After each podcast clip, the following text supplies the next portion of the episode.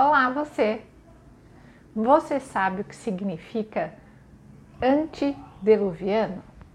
Formas antediluvianas, você sabe exatamente o que significa isso? Qual é a história dessa alegoria?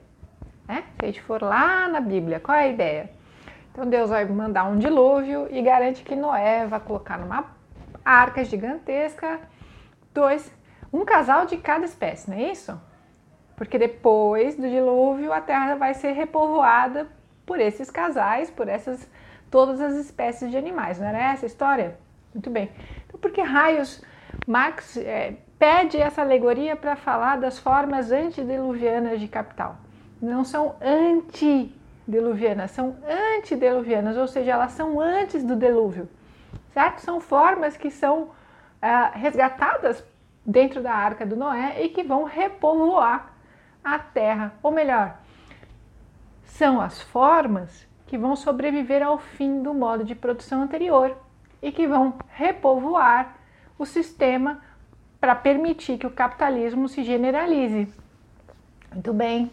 Então, quais são as formas que são predecessoras à sistematização do capitalismo e que fazem parte do capitalismo. Isso é muito importante para nós. Elas precedem o capitalismo e fazem parte do capitalismo. Quais são essas formas? Bom, nos três livros do Capital nós temos a produção da mercadoria, que é aonde vai acontecer a extração do trabalho não pago, e é esse trabalho não pago que vai gerar a valorização do valor. Os outros dois livros do Capital, Marx vai dividir para circular entre vários setores, vários departamentos, circulação, comércio, logística. E no livro 3, nós temos as formas mais irracionais do capital, que é a forma do capital que se reproduz a si próprio, que é o capital portador de juro, a forma crédito, e nós temos a forma na seção sexta da renda da terra, como forma de capital, nós temos ao menos o comércio e o crédito, certo? A renda da terra, ela também é uma parte importante para a sistematização do capitalismo. A gente já vai entender por quê. A palavra sistema é a ideia de começo, meio e fim, ou seja, ela permite que haja um circuito capitalista. Então, se a gente for lembrar do mercantilismo, ele antecede o capitalismo porque ele garante a acumulação primitiva, a extração máxima de uma série de matérias-primas daquilo que ficou conhecido como colônia das metrópoles. Lembram? Muito bem.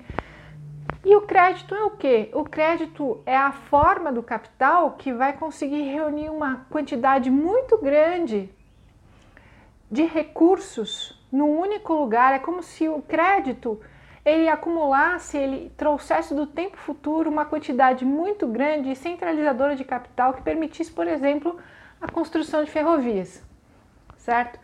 Então, tanto a acumulação primitiva que foi circulada através do comércio, quanto o crédito que conseguiu concentrar muito recurso para investimentos capitalistas, eles são formas antediluvianas do capital.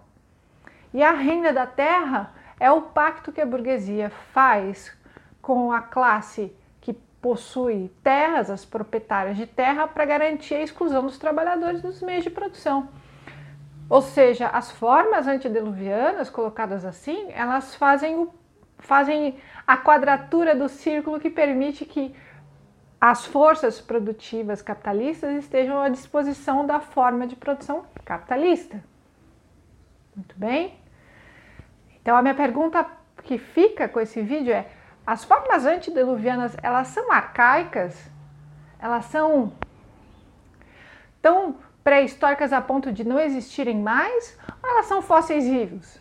No livro 3 do Capital, o Marx vai deixar muito claro que a forma crédito antecede a própria produção capitalista. Então, eu quero deixar esse vídeo com vocês, junto desse texto que eu vou postar agora no blog.